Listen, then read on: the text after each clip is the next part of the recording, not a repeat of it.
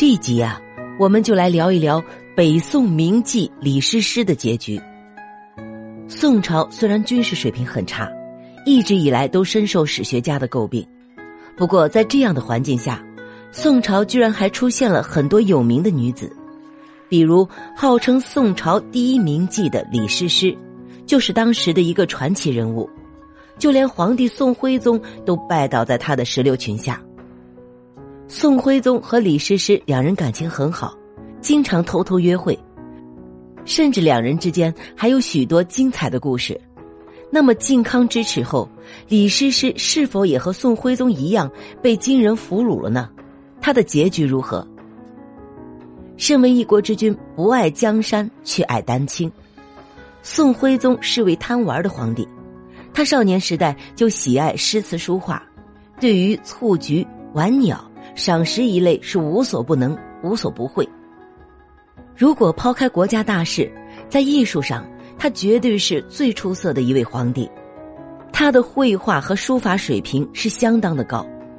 宋徽宗不但创立了画院，而且对绘画教学十分严厉，甚至多次亲自去教授画院的学生。有一次，宋徽宗在隆德宫看见一幅拱眼斜枝月季画图。十分惊讶，这幅画的作者竟然是位年轻人，于是特别赏赐了他。徽宗身旁的人看到那幅画看起来很平常，于是就很不解，问徽宗到底有什么精妙的地方。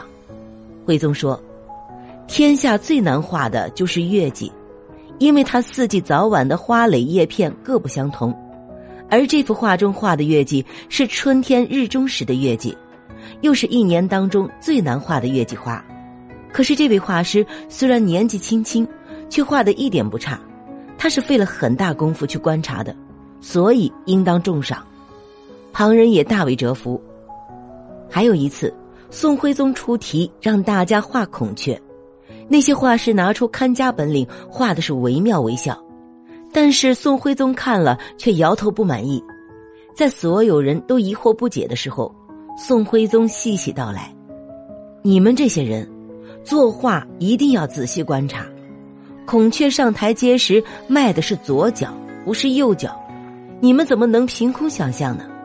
可见宋徽宗爱丹青的程度之深。可惜这些啊，不是治国安邦之道。他宠信奸臣蔡京，蔡京投其所好，为他收罗奇花异石，让他沉迷玩乐而不理朝政。”把宋朝弄得乌烟瘴气，最后落得个被金人俘虏、成为阶下囚的下场。但是宋徽宗是如何与李师师纠缠在一起的呢？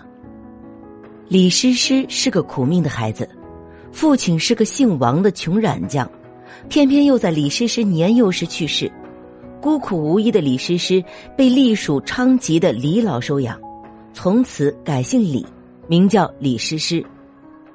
在李老的悉心调教下，原本就外貌出色的李师师成为风姿绰约、技艺卓越的歌妓，名扬开封城，不知多少风流才子趋之若鹜。靠着大家的口口相传，李师师被人称之为京城第一名妓。宋徽宗第一次慕名而来，就被李师师的气质折服。当然，由于皇帝的身份，只能是偷偷的溜出来。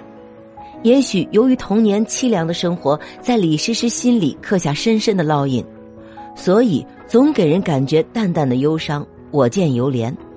他喜欢凄婉哀怨的诗词，缠绵的曲子，一身白色衣裳，轻描淡妆，犹如清水出芙蓉的冷美人。看惯了后宫佳丽的争风吃醋，李师师的淡雅让宋徽宗沉迷。就算是后来李师师知道宋徽宗的身份后，依然若只如初见，不卑不亢，不曲意讨好。慢慢的，两人有了感情，他们在一起论诗词、评书画、弹琴下棋。宋徽宗不用烦恼那些国家政治，有李师师倾听他的烦恼和喜悦，他觉得李师师懂他。宋徽宗多次想让诗诗入宫为妃，都被拒绝。久而久之。徽宗也明白了，不能让他被深宫围墙束缚，就像自己被天子的身份束缚一样。他们之间说是爱情，不如说宋徽宗找到了红颜知己。找到了暂时可以逃离烦恼停留的港湾。奈何生在帝王家，让他做的一切都是误国殃民。徽宗经常和李师师幽会，不过时间长了之后，宋徽宗去的次数也就少了，一年也就去那么几次而已。因为李师师已经被宋徽宗宠幸过，虽然无名无分，但是对于一般人而言，根本就不敢再接近李师师了。只有京城的一个才子比较大胆，此人就是周邦彦。当时他已经五六十岁，可依旧风流如初，居然敢冒着被杀头的风险去见李师师。李师师闲来无聊，就和周邦彦谈论起艺术来。就在两人谈论的高兴之际。徽宗突然到来，眼看没地方可以躲避，李师师居然让周邦彦藏在床底下。就这样，周邦彦在床底下听闻了宋徽宗和李师师之间的恩爱事迹。在漫长的等待中，周邦彦早已是腰酸背痛，幸亏李师师主动送走宋徽宗，才让周邦彦得以出来透气。周邦彦刚从床底下出来，立刻叫李师师准备笔墨纸砚。随即写下一首诗，李师师将这首诗编成一首歌唱出来，两人好生快活。可这种生活啊，没有持续多久，就因为李师师在伺候宋徽宗之际唱漏嘴，被宋徽宗发现。经过询问之后，李师师告诉宋徽宗，这首词是周邦彦所作。于是周邦彦被贬官，再也见不到诗诗了。关于李师师的故事，其实还有太多太多。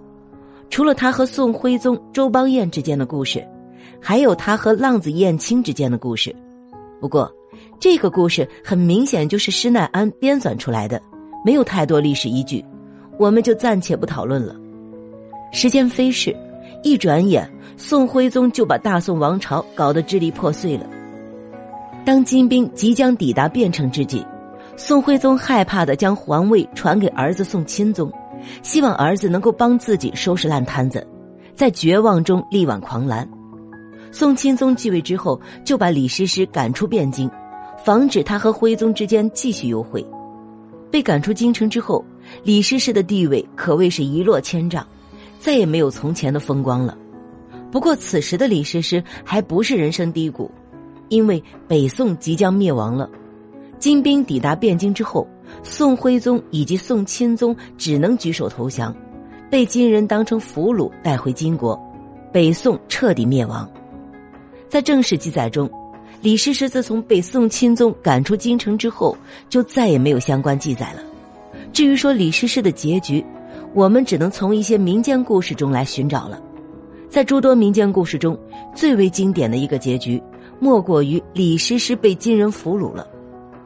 话说，金人俘虏了宋徽宗之后，听闻汴京第一名妓李师师，于是也想亲眼目睹诗诗的风采，就派人四处搜寻李师师。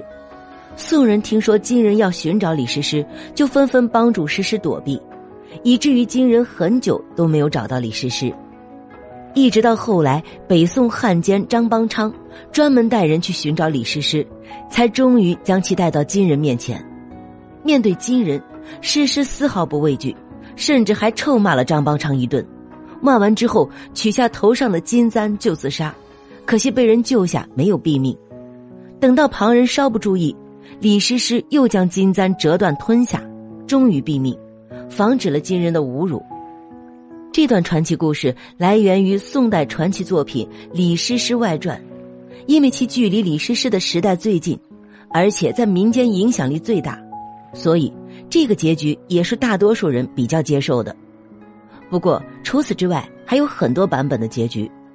比如，有人说李师师被宋钦宗赶出京城之后，一开始靠着自己多年积累的财富过着不错的日子。可听说金国攻打北宋之后，诗诗将全部财产捐给国家，自己就出家了。后来的人生，李师师再也不问世事，安心当一个女道士。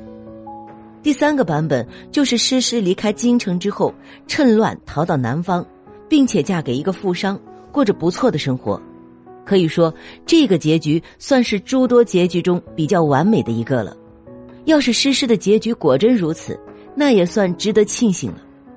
第四个版本则比较接近现实，就是说李诗诗离开京城之后，因为失去了宋徽宗这个靠山，地位一落千丈，还经常受到欺负。